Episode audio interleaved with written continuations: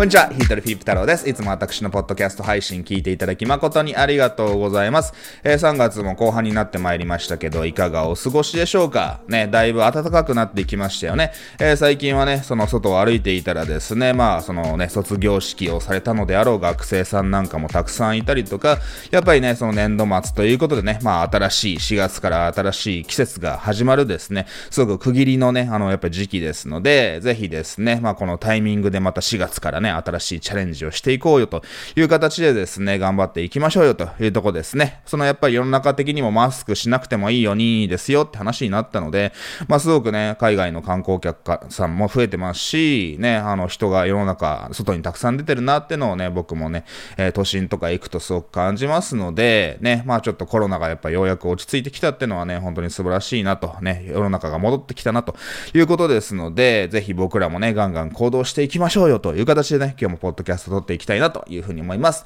で、今日のテーマはですね、TikTok と YouTube の違いについてお話をしたいなというふうに思います。一応タイトルね、えー、コンテンツクリエイターは絶対に知っておくべき TikTok と YouTube の最大の違いとはというね、えー、テーマでお話をしていきたいなというふうに思います。はい。ね、僕ね、あの、もともとすごく YouTube 好きで、まあ今でも好きでですね、まあ結構見てるんですけれども、正直なんかね、まあ僕もね、今年から本格的にね、昨年末ぐらいかな、本格的に TikTok 始めたってお話はね、このポッドキャストでもしたと思いますけれども、そのやっぱと TikTok もね、投稿するだけじゃなくて、一ユーザーとして、まあ見ているわけですよ。ね、あの、やっぱその中でですね、あ、なんか面白いことやってるな、こんな人いるんだなっていうのをですね、まあ国内外、ね、国内だけじゃなくて海外の人たちもたくさん面白い、ね、英語のコンテンツってやっぱ面白いコンテンツたくさんあるなという感じで僕もね、あの、リサーチというか別にリサーチしてるわけでもないんですけれども、あの、日頃からね、海外のコンテンツも見ていますし、まあすごくね、やっぱそのうまくいってる人とか見るの参考にになりますし、ね、あ、自分もこうなりたい、こんなことやるのいいかなっていう形でですね、あの、やっぱりそれがね、自分の発信であったり、広告やマーケティングのアイディアにもなりますので、まあ、TikTok も見てるんですよ。で、ぶっちゃけですね、なんか、ね、その、YouTube を見てるより TikTok を見てる時間の方が長いなというね、ことは正直感じますね。あの、まあ、やっぱ一本一本の動画はね、YouTube の方がやっぱり長いので、ね、あの、YouTube、まあ、YouTube はね、あの、特になんていうのかな、この人の動画を見ようとか、何か検索して、なんかこれについて知りたいなと思った時に、そのやっぱり見ることが多いですね。まあ、それに対してね、TikTok でも検索したりするんですけれども、そのやっぱりね、短い動画しかなかったりして、やっぱそのね、あの、満足度がね、検索して、こんなことを知りたいよっていうね、あの、ことに対して結構満足度が下が、あの、ね、上がらなかったりするんで、まあそのね、YouTube の方が割と検索をしてじっくり見るっていうことが多いんですけれども、まあそれに対して TikTok っていうのはね、人ってね、あのもちろん常になんかこれをしたいみたいなね、まあね、無意識ではね、これをしたいとか思ってるかもしれませんけれども、常に意識的にこれをしようみたいな形でスマホに向き合うわけじゃないじゃないですか。ね、ぶっちゃけそうですよね。なんかちょっと暇でね、あの、まああんまりね、スマホ依存みたいになっちゃうのは良くないですけれども、なんか暇だなっていう形で、ちょっとね、暇な時とか手持ち無沙汰になった時に、まあなんとなくスマホ見る、見てね、まあその中で TikTok 選んで、みたいな形で、あんまりね、目的なく見ることも多いわけじゃないですか。やっぱそういった時にね、そのやっぱ TikTok ってのは、なんか YouTube みたいにね、これ見ようみたいな形でクリックしなくても、もう自動的にね、動画が再生されて、ね、あ、これつまんねえ、つまんねえ、あ、面白いみたいな形で、ね、本当に暇つぶしができるって言ったらあれですけれども、そのやっぱりね、あのね、再生、自分で再生ボタンを押さなくても動画が流れてくるっていうことで、そのやっぱりね、TikTok と YouTube、まあインスタもありますけれども、まあ今回はね、TikTok と YouTube の話をしたいと思います。ね、まあそのどちらもですね、まあ一大動画プラットフォームなわけじゃないですか。で、やっぱそのね、似てるものだと思うかもしれませんけれども、ね、まあもしくは似てないと全然違うものだと思ってるかもし方もいらっしゃるかもしれませんけれども、やっぱそれぞれね、まあ似てるところもあれば明確な違違いもあるわけですよ。で、ね、まあもちろん YouTube が今後なくなるってことはないと思いますけれども、その TikTok というものも、そうね、ただ短い動画を見れるだけじゃなくて、その長尺な動画をね、アップロードできるようになったりとか、ね、なんか広告収入を得られたりとか、ね、なんかそのお金払った人だけに動画見せるみたいな今後できるみたいな話も聞きましたけれども、まあそうやってですね、あの YouTube の方がね、あの先を行っていたところを、まあどんどん追いついている。同じような機能も、え、実装しているよという形でですね、そのやっぱ TikTok、え、から始まる、まあちょっと今回は TikTok の話をね、え、TikTok と YouTube っていうね、あの2つの、あのね、プラットフォームをメインにお話したいと思いますけれども、そのやっぱ TikTok ももしできるものではないのかなと、やっぱ僕らコンテンツクリエイターとしては、そのやっぱ TikTok もね、え、参考にしながら余裕がある人はですね、ぜひですね、TikTok にもね、動画アップしてほしいなっていうふうに思ってるんですけれども、えー、今回はですね、まあちょっとそういったね、今、ここまではちょっとね、余談というか、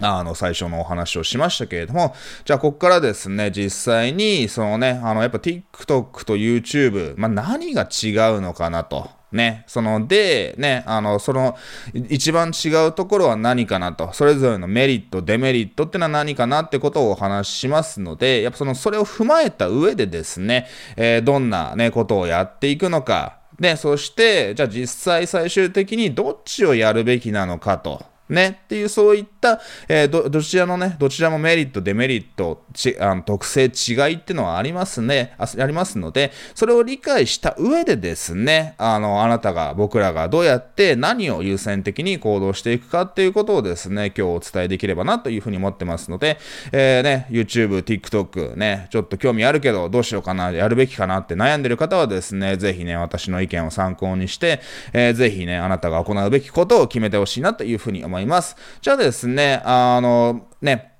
まずちょっと YouTube の方からお話をしていきましょうか。ね、YouTube の方がね、やっぱ元からあって、そのやっぱ YouTube の方が親しんでる方が多いのかなっていうふうに思いますので、ちょっと最初 YouTube の方から行きたいなというふうに思います。でね、さっきもちょっと言いましたけれども、そのやっぱ YouTube の一番のね、あの、少なくとも今の時点での特徴っていうのは、その僕が考えるに、YouTube ってなんか意図があって見ることが多いんですよね。目的があって見ることが多いかなというふうに思います。ね、もちろん TikTok みたいに、そのね、あの、YouTube 自体もなんか暇なもんで、ちょっと YouTube でなんか、あの、新しい情報ないかなとかね、その自分の好きな TikTok あの、TikToker じゃない YouTuber さんが、なんか情報出して、動画、新しい動画出してないかな、みたいな形で、ね、暇つぶし、明確な目的がなくて見ることももちろんあると思いますよ。でも、その個人的な感覚で言えば、そのやっぱ YouTube ってのは、そのやっぱりもともとね、あの、もともとというか、やっぱ検索エンジンでもあるわけなんですよ。ね、もちろん Instagram だって、TikTok だって、どの SNS でもね、検索はできますけれども、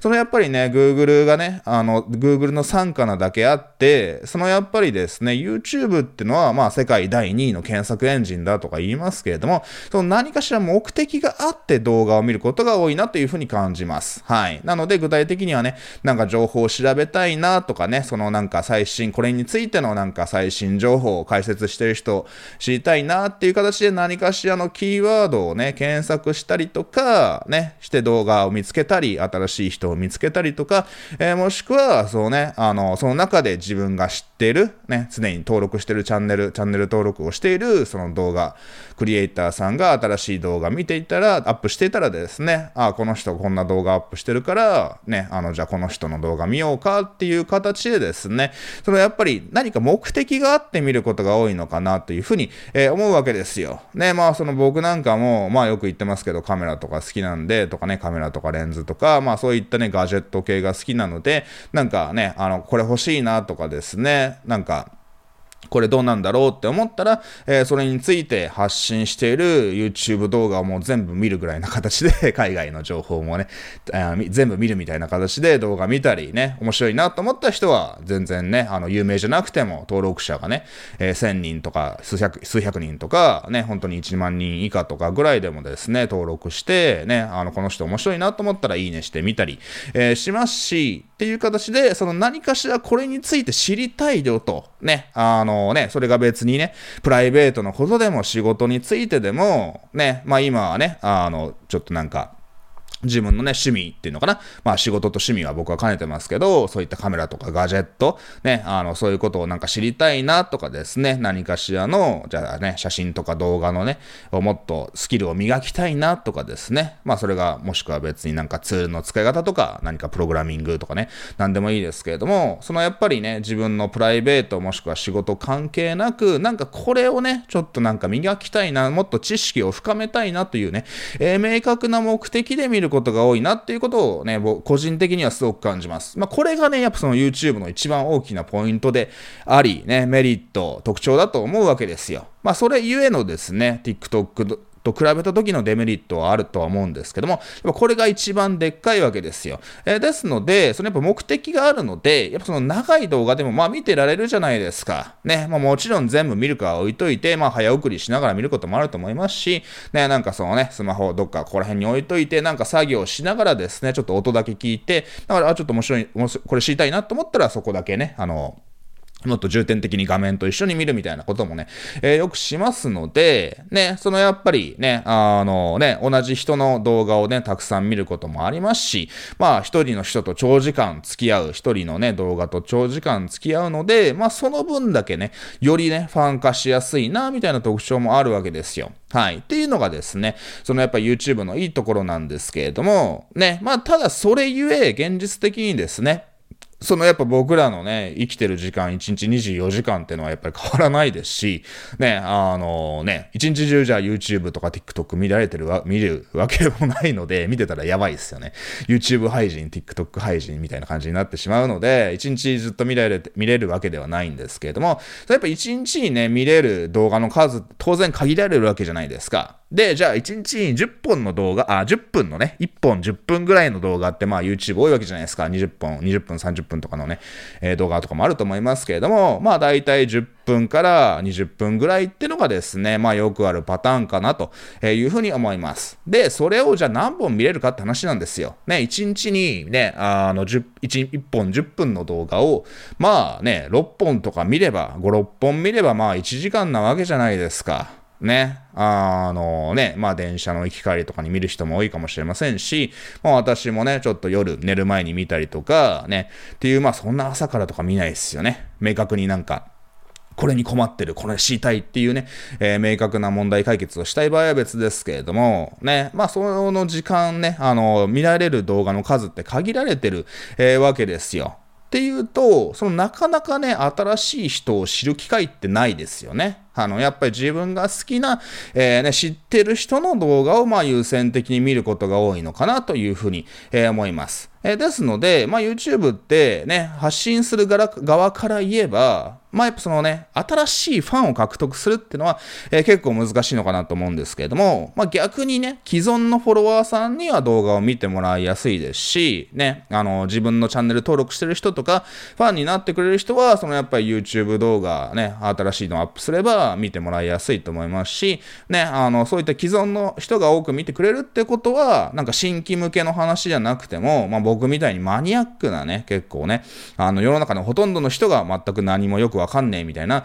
えー、そういった専門的な話をしても、そのやっぱ受け入れられやすいと。ね。あの、まあ、それをね、え、どれだけ新しい人に見てもらえるかどうかは別ですけれども、ね、既存の人にね、あの、喜んでもらったりとか、なんかそういったね、マニアックな内容をなんか知りたいよってね、えー、検索してる人に対して、ね、僕の動画が表示されて、あ、こんなマニアックなこと話してる人、他にいねえよっていう形で、ね、ちゃんと動画見てもらって、チャンネル登録してもらって、まあ、そこからですね、あの、やっぱりリンクも好きに貼れるわけじゃないですか。ね、その概要欄にリンク貼ったり、コメント欄にリンク貼ったりして、えー、これ登録してねっていう形で、その動画ごとに違うリンク貼れるわけですよ。ね、TikTok とかね、インスタとか、えー、なんかは、そのやっぱりね、あのー、ね、プロフィールに1個しか貼れないよと。動画の中とかコメント欄に動画貼るってのはね、そのやっぱ広告とか使わない限り無理なわけじゃないですか。えっていう意味で、そのやっぱりですね、あの、動画、例えば YouTube であれば動画100本アップして、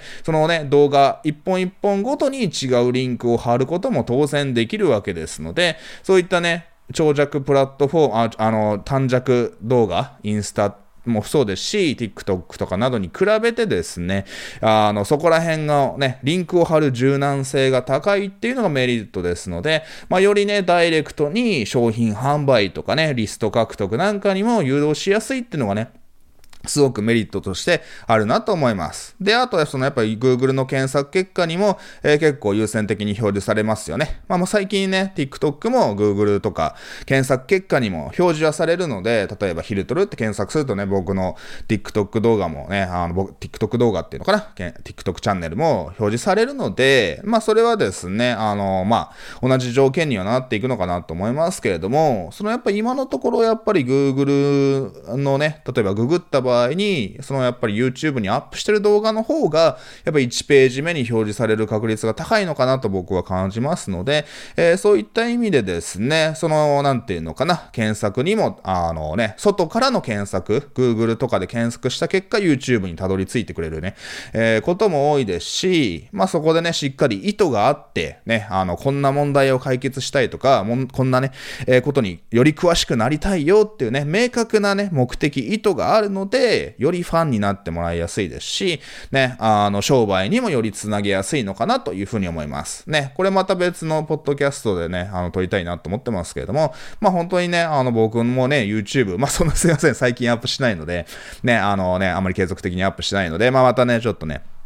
時期が来たらね、えー、しっかり YouTube もまた頑張ろうと思ってますけれども、ね、そのやっぱり、あの、過去の動画も今でも再生されますし、まあそこからですね、リストが入ってき、リストメールマガジンに登録してくれる人がいたりとか、ね、商品が売れたりとか、えー、僕は海外ツールもね、代理店販売してますんで、ね、まあブログとかもそうですけれども、ブログとか YouTube みたいに、ネット上に一回アップロードしておけば、検索に引っかかって、ね、だいぶ昔にね、あの、アップした投稿動画っていうのも、えー、見てもらえてビジネスにつながる売り上げにね、あの、販売につながるっていうことがありますので、えー、そういった意味ではですね、そのやっぱり、あの、YouTube っていうのは、まあ、ブログとかもそうですけれども、そのやっぱりね、あの、濃いお客様、ね、何か目的にね、あをしっかり明確に持った人が見てくれるので、えー、すごいですね、そのビジネスにね、あの、より簡単につなげやつなげやすいなってのは感じますよね。まあ、ただ、そう、あの、その反反面、なんかね、あの、濃い人をね、あの、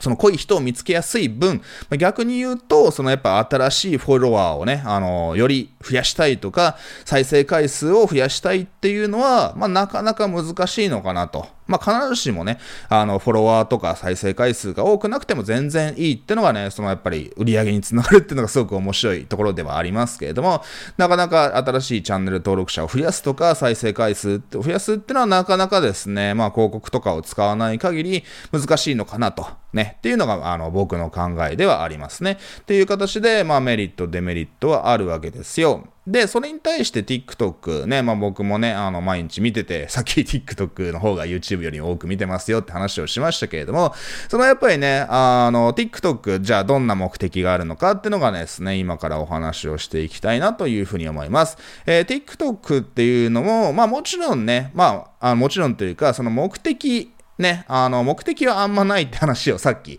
えー、しましたよね。はい。ね、もなんか目的、これについて調べたいと思って TikTok とか、まあインスタとかも含めて見ることってあんまないとは思うんですよ。まあ僕、少なくともあんまないですね、僕は。はい。なので、ね、あの、目的なく見るんですけれども、まあもちろんね、そこで、ね、あの、自分がフォローしてる人とか、ね、あの、やっぱり自分がね、どんな動画を最近見てるのかなと。ね、僕もなんか、最近週末もね、なんか週末にね、よく TikTok 見てて、なんか筋トレとか、まあその筋トレに関する料理ね、あの、ダイエット食じゃないですけれども、筋肉をね、増やすためのプロテインとかそういうね、そういった筋肉料理っていうんですかね、えー、そういったね、のを見てたら、ね、そのやっぱりそういった動画がたくさん流れてきますし、ね、そこからなんかより本格的なね、料理のね、あの、動画なんかも流れてきて、あ、主婦の人とかがね、TikTok 見て、セーブしといて、ね、TikTok 見ながら新しい料理するんだとかですね、あの、スーパーで TikTok 見ながらですね、あ、ちょっとこの今晩これにしようか、このレシピ通りご飯作ろうか、じゃあこれ買おうか、みたいな形で TikTok 見ながらですね、なんか料理するっていうね、気持ちもまあよくわかりましたよ。っていう形でですね、まあ、その自分がね、あの、見ている動画と関連がある動画が、まあ、すごく多く表示されるって、そういったアルゴリズムがあるっていうのはですね、まあ、YouTube と一緒なのかなと、近いところがあるのかなっていうふうに思います。えー、ですので、ね、その、いつも言ってますけれども、そうですね、TikTok っていうのはもうなんかダンスをね、若者がダンスを踊ってるだけのね、あの、プラットフォームじゃないわけですよ。最初はそういったところからスタートしましたけれども、ね、あの、少なくとも僕は結構海外外の動画見てるので、あのね、料理のことであったり、筋トレとかダイエットのことであったり、まあ、もちろんビジネスとか、今流行りのね、チャット GPT とかそういった最新のテクノロジーのことであったり、ね、えー、そういった役に立つ情報っていうのが、まあ、たくさんね、表示されて、ね、まあそれがね、短い時間でパッと、ああ、なんかそういうことなんだとパッと理解できる、まあ今の時代に合ったね、あの、忙しいっていうのかな、あの人の集中力がなくなって、どんどんね、あの、短いものしか見られなくなっていくっていうね、えー、そういった今の時代にすごく合ってるね、プラットフォームだと感じるわけですよ。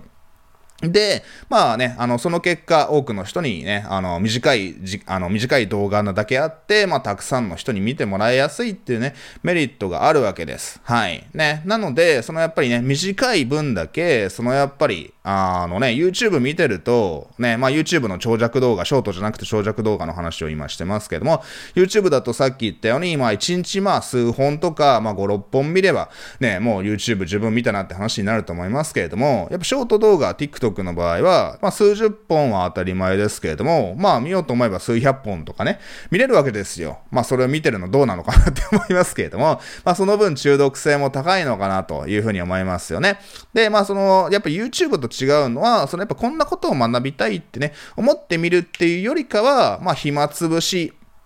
のね、目的で TikTok 見るわけじゃないですか。で、まあその中で、ね、あの、暇つぶしとはいえ、あ、そうなんだと。え、あ、こんなこと知らなかった。えー、なんかいいこと知ったなと。あ、じゃあやってみようかな、みたいな形で、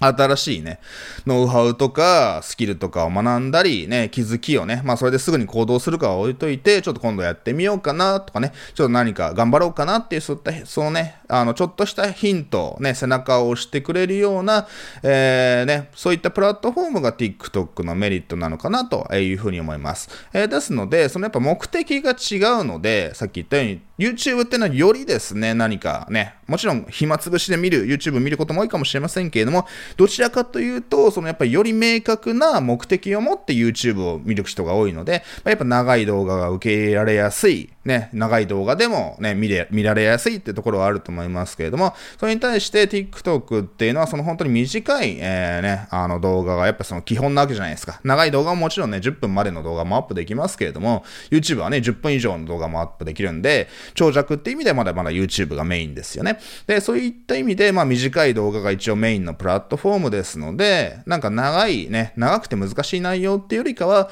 えー、ね、本当に1分、2分、2、3分ぐらいが最大だとね、あのね、一番多いと思いますけれども、そういった1、2分ぐらいで、あ、なんかいいこと教えてもらったなと、あ、なるほどね、これやってみようかな、みたいな、えー、形で、短いながらも分かりやすくすぐに使える内容、まあ逆に言えば薄い内容っていうのかな、えー、ね、薄い、ちょっとわかりやすく、アホでもわかる内容って言ったらあれですけども、えー、そういったね、あの動画を発信するのが受けやすいなというふうに思います。はい。っていう形でどっちもメリット、デメリットあるわけですよ。ね、なので、まあね、短い動画の分だけより多くの人に見てもらいやすいのかなと。えー、ですので、まあ再生数とか、まあフォロワーもね、増やしやすいかなっていうメリットはありますね。まあ僕もちょっと動画、あの、広告使ったりして、TikTok のね、あの、再生数なんかもまあちょっと増やしたりとかもまあしていますけどけれども、まあそのね、どのぐらいお金を使うとどのぐらい再生数増えるのかみたいなこともね、いろいろ確かめたりね、フォロワーもどのぐらい増えるのかなと、いくらぐらいお金使うとフォロワー増えるのかなみたいなね、あの、してますので、まあもちもちろんね、お金を使ってそこら辺をブーストしてるってところはありますよ。ね、ただ別にそれはなんかフェイクのフォロワーを買ってるって話ではないので、まあちゃんとね、あの、TikTok の公式にお金を払って、より多くのね、まあ再生優先してお金払った分だけ他よりね、優先的に再生してもらうってこともしてますんで、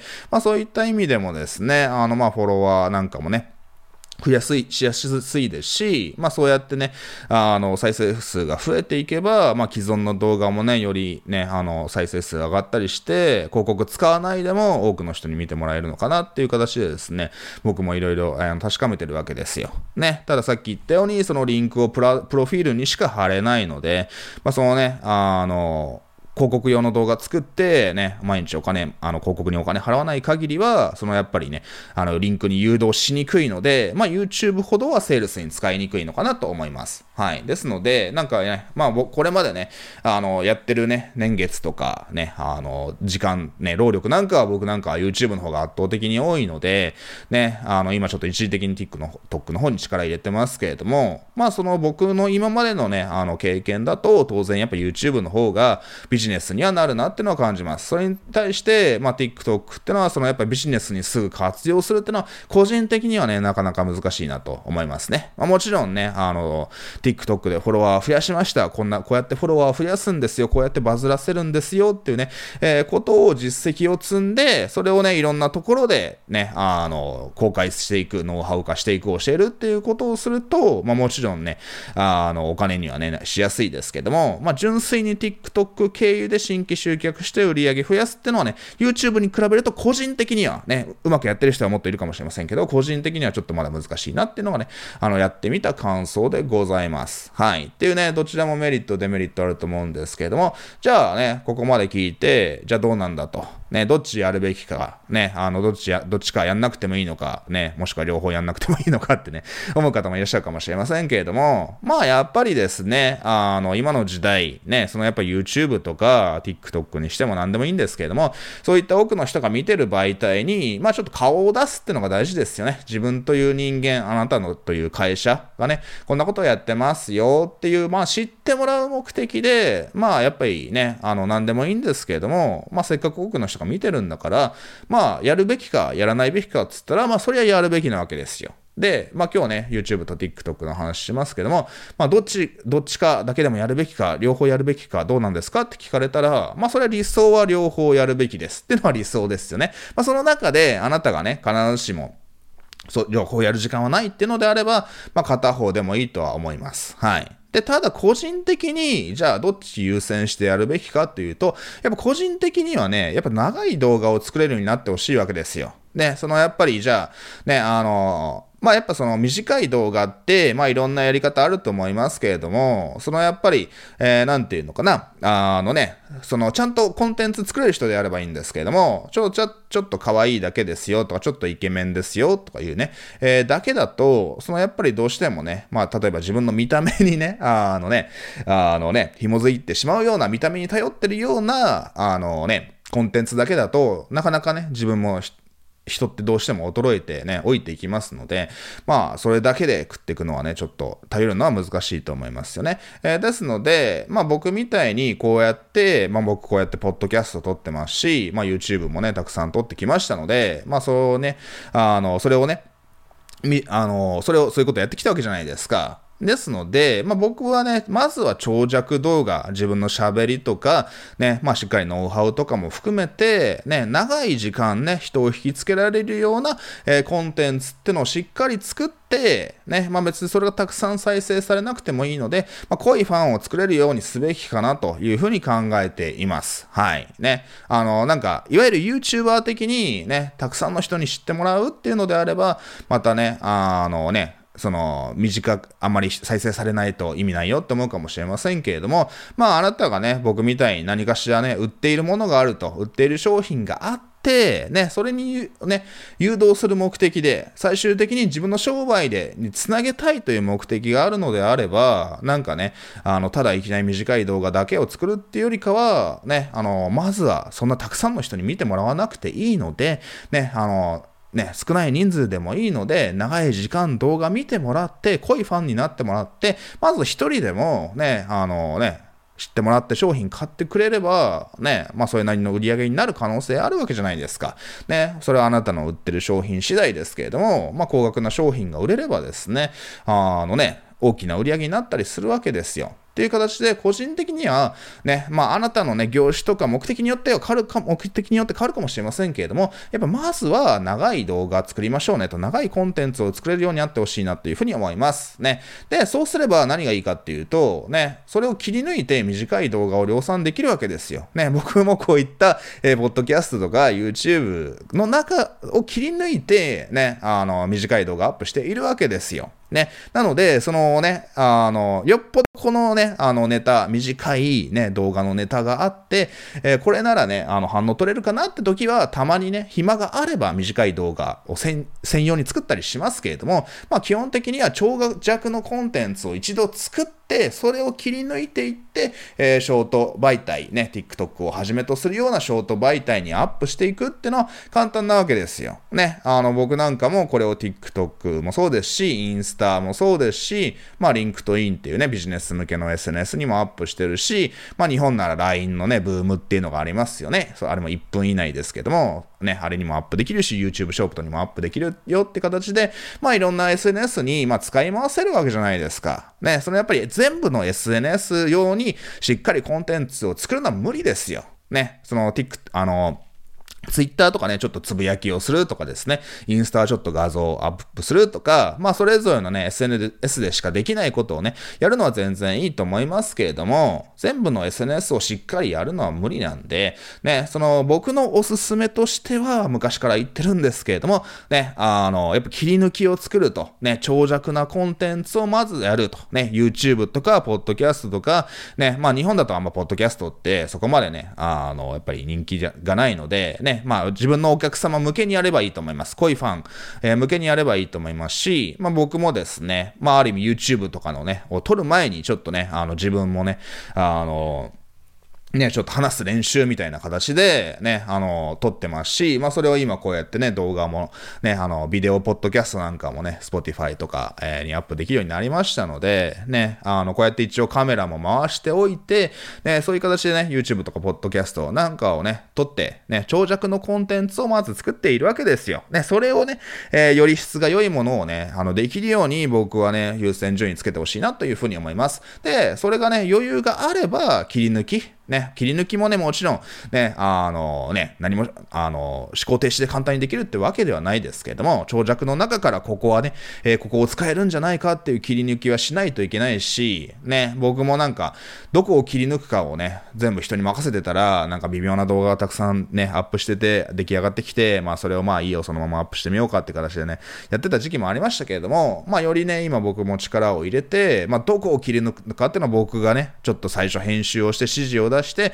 まあそれをベースにね、うちのスタッフにちょっとね、あの字幕つけてもらうみたいなことを、えー、していますので、ね、まあそういった意味でね、あの自分の時間も多少取られますけれども、でも、そのゼロからね、毎日ね、あの短い動画を1日1本作るとか、ね、その、それが本業であればいいんですけれども、ね、あの他にもね、やっぱ僕ら生きてればいろんな仕事ありますんで、ね、あの毎日ね、短い動画作るってのは無理ですから、まあぜひね、長い動画を作って、ね、僕なんかもこうやって週に1回、ね、あのね、動画コンテンツ作って、ポッドキャスト撮って、えー、それをですね、あの、短く切り抜いていって、ね、あの、それが1週間分ぐらいの大体コンテンツになるよという形でですね、定期的に動画アップね、ショート動画アップしておりますので、えー、ぜひね、よりそのやり方も参考にしてほしいなとね、思いますね。